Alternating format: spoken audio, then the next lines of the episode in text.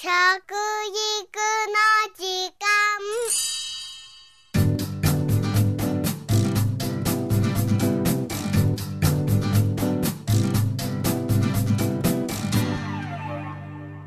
間。服部幸男です。食育の時間ポッドキャスト。前回より第6回食育推進全国大会での私服部幸男の講演の模様をお伝えしております。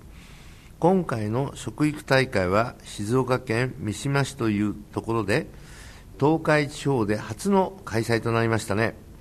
初日の開会式には蓮舫食育担当大臣もいらっしゃいまして挨拶されました。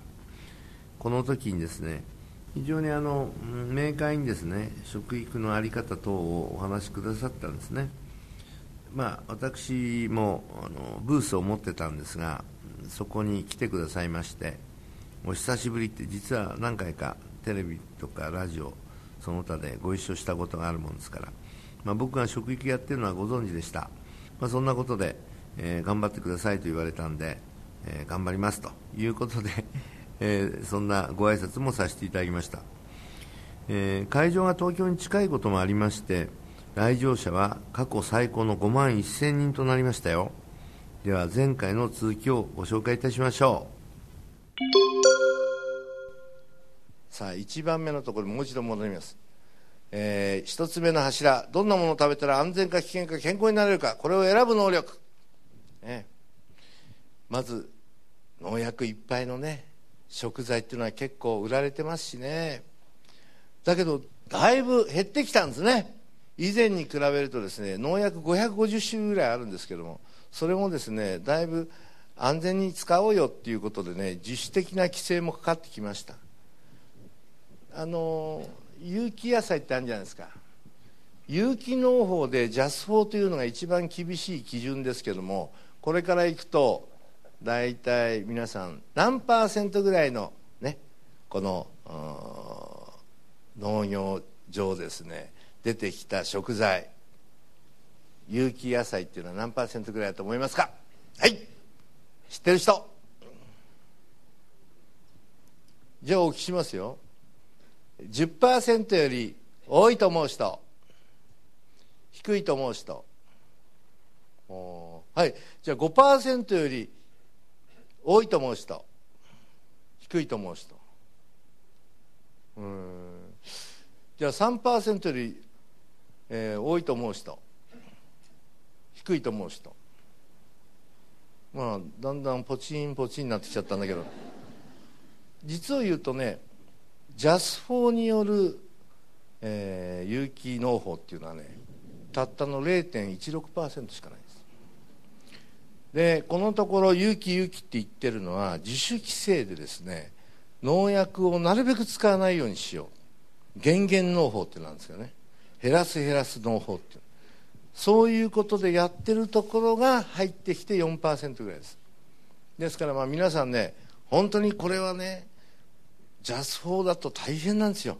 2年間は農薬も化学肥料も使わないその畑放置しといてですねそして登録すると第三者機関がそれを見に来てですねこれは本当に使ってるか使ってないかお使ってないねこれは。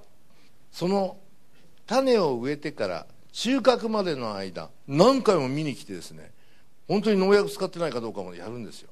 それで引っかかったらもう終わりです。その時は最後のこの札をくれないんですよね。ですから厳しい厳しい。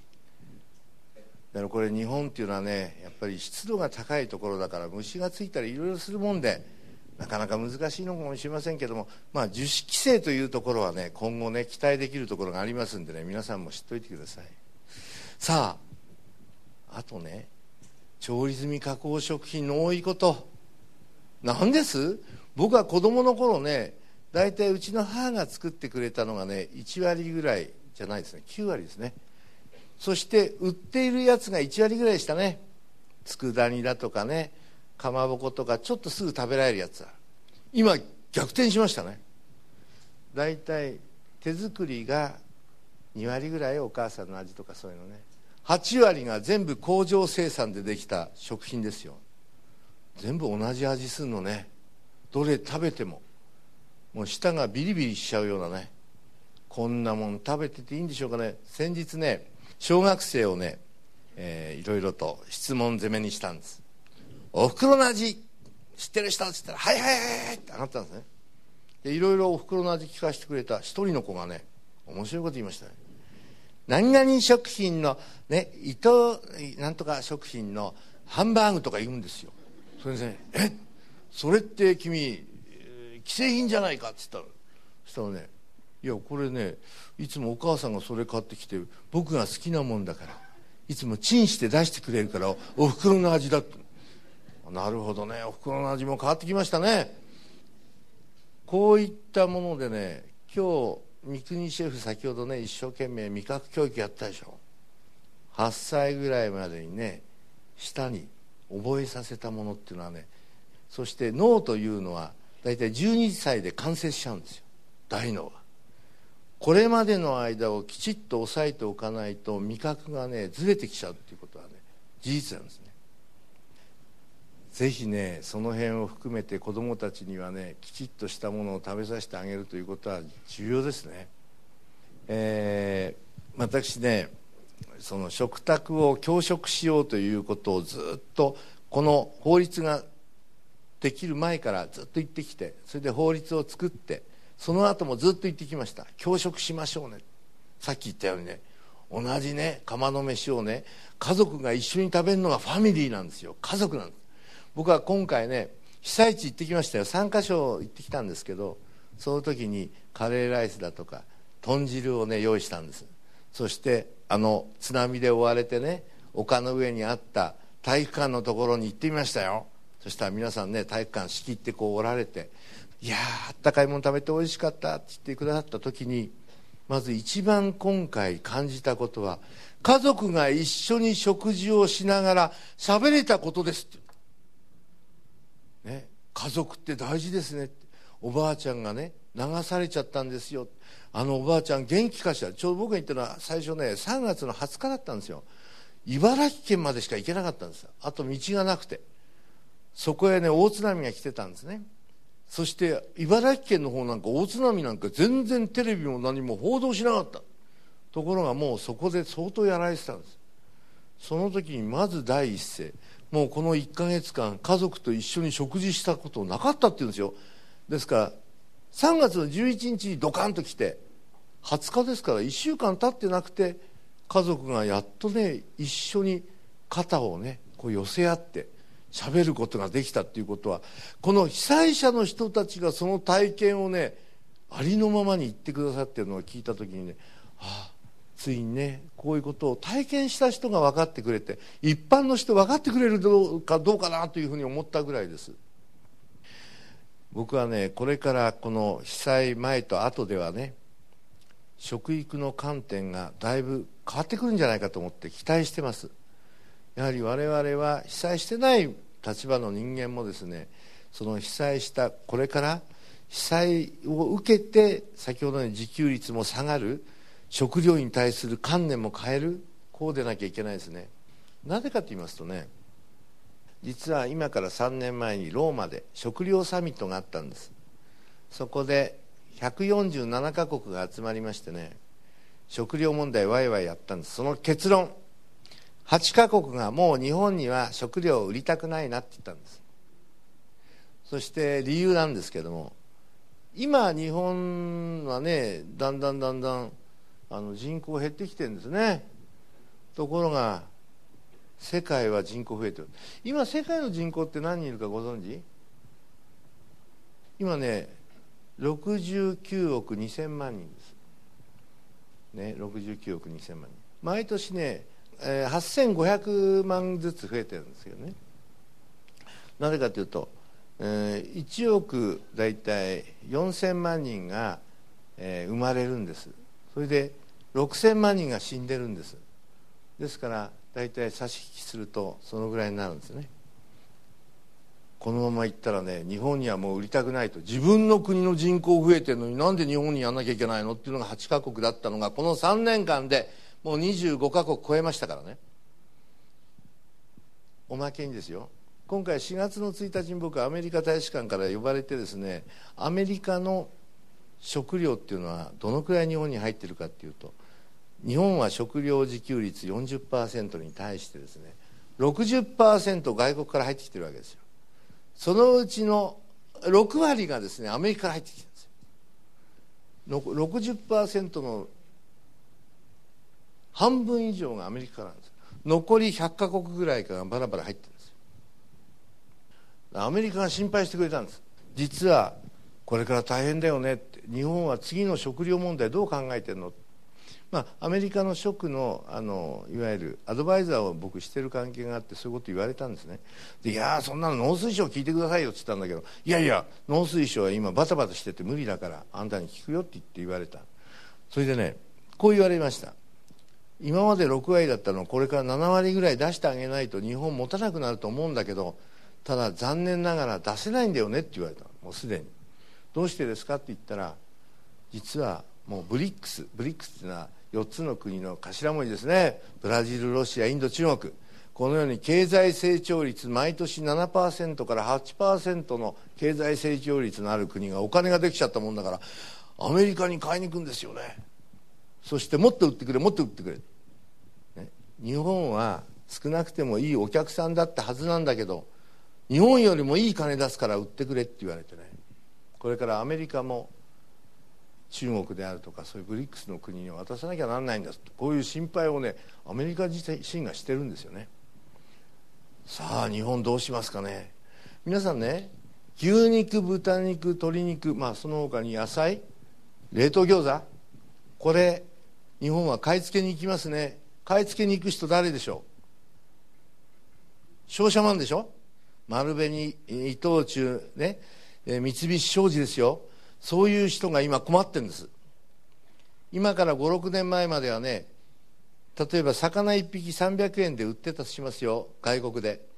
そうするとね日本がね150円っつったらね150円の金額いいねでね取引できた競争相手がいなかったから。ところが56年前から変わってきたんですよ。日本がですね300円の150円って言うと200円っていう国が出てきたんです。悔しいから日本が250円って言うとですね300円って言われちゃう。そうすると倍の値段で仕入れたらもう儲かりはないんですよ。利益出ない。買い負けといって諦めが出てきた。先ほどのようにもうね25カ国ぐらいが売ってくれないその他にですよ買い付けに行ったら競争に負けてるんです。これからはっきり言ってですね食料をどれだけ日本が確保できるかということなんですよ。そこまで先をねもう考えておかないと日本はこれから大変なことになるなというふうに心配してます。さあその中でですねまた話行ったり来たりしてますけどまた戻りますよ。最初の安心安全健康。そしてこれは我々はね食料のことに関しても安心でいかなきゃいけない。そして2番目の、ね、先ほどのようなどうも食習慣が変わってきてしまった部分をもう一度取り戻すために我々はそこに力入れなきゃいけない。それには先ほどの食料もカバーしなきゃいけない。こう3つともみんな関連あるんですよ。さあそこでいよいよ本題に入ります。真ん中行きますよ。衣食住の伝承がどうも途切れてきたな。これを何とかしたい。皆さんね1年って365日ですね。365日かける3食ってな何回になります？計算してくれてます？1095食よ。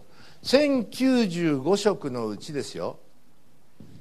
皆さんの場合、まあ、僕もそうですけど大体そうですね900食ぐらいは家庭で食事をね親御さんとしてたと思うんですよ。そして190回は学校給食。だったさあ最近の子供さんっていうかご家庭がどうなってるかという調べました。190回の学校給食は同じなんですよ。ところがね家族が一緒に食事している回数が300回ですよ。3分の1に落ちちゃった。1年間365日もあるんですよ。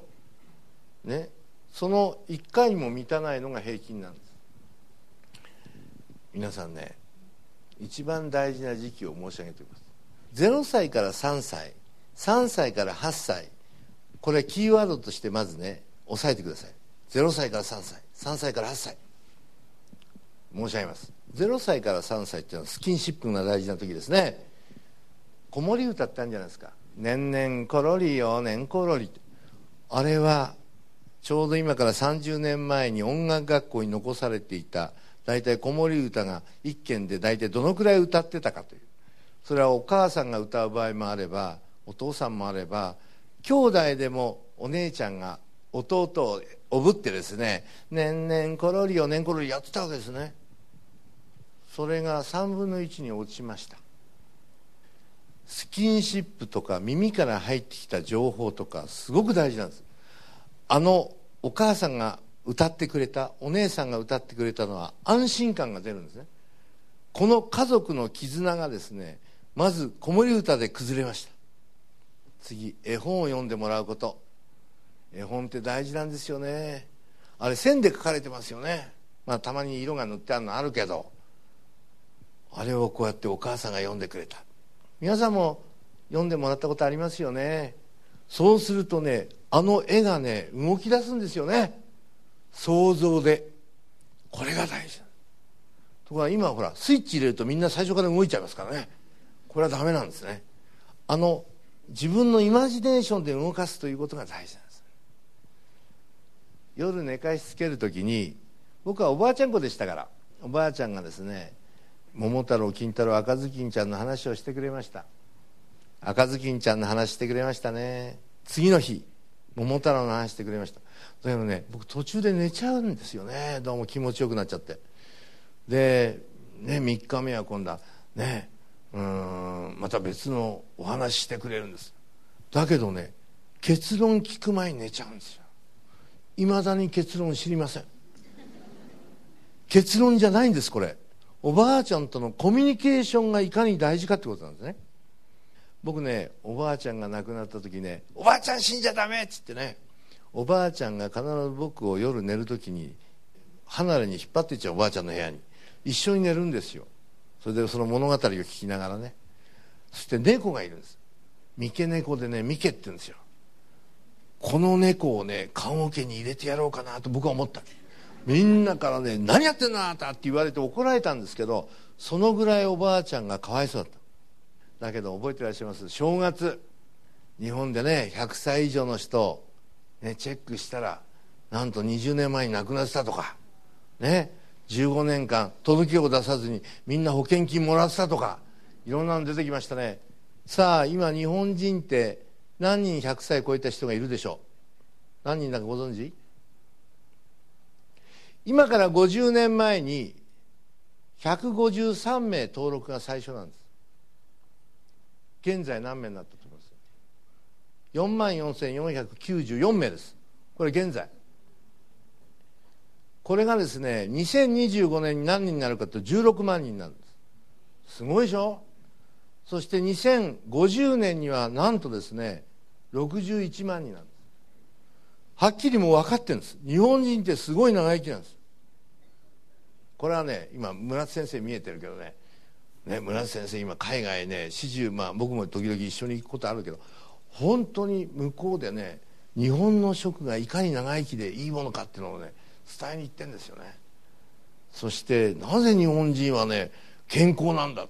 それはね日本料理があるからだよみたいなね話なんですけどね出汁をね 出汁を取ったりするこれが大事だよっていう話なんですがやっぱり日本人は欧米に比べるとですね食べてるもののバランスとかいろんなことが、まあ、日本人に合ってるってこともあるんだけども非常にあの合理的にできててね外国人が今真似するようになってきてますからね。さあそんな中で我々はねやっぱり見過ごしちゃいけないことたくさんあるんだと思うんです。今日こうやってね講演してお聞きしてますと皆さんなんとなくこっち向いてねこう首を振ってくださったりねなんかウインクなんかしてくださっちゃって。ね分かりやすいですよね。ところがね今僕も大学 6, つぐらい教えに行ってるんですけどねいやこの頃ね大学の教授が言うんですよ。何せねこの頃の学生はね聞いてんのか聞いてないのか分かったのか分かんないか反応がないから。困っちゃうんですよねって教授が言うんですよ。そうですよねって。だけどね割とたまに行くとね聞いてくれてるんですよね。だけどああの子はどこ見てんのかなと。全然違う。節穴かなんか見てるんですよね。ね反応がないですよ。それ僕はねある素晴らしいロボット見つけたんですよこれがね日本のロボット。さすがですね。ねグランプリ取っちゃったんですねこれ。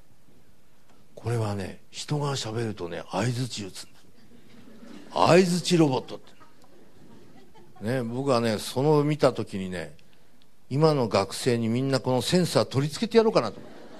みんな一斉に首振ったら気持ち悪いですけどねこうやって。だけどねあれ失礼ですよね。人が話してんのをね聞いてんのか聞いてないのか分かんないのあの学生のね態度。今の若者はナッチュラン とこういう話なんですけど。だけどそれもねどうしてこうなってきたかっていうと、ね、また遡りますけどみんな食卓なんです僕はね食卓ってねあんまり皆さん考えてないんだけどそのぐらい大事だってことなんですね。あの食卓で一緒に食べながら同じものを食べながら同じ共通の話題の中でですね「ね君元気かい？どうだい？成績はどうなった?」お互いにね確認し合うことが大事なんじゃないですかね。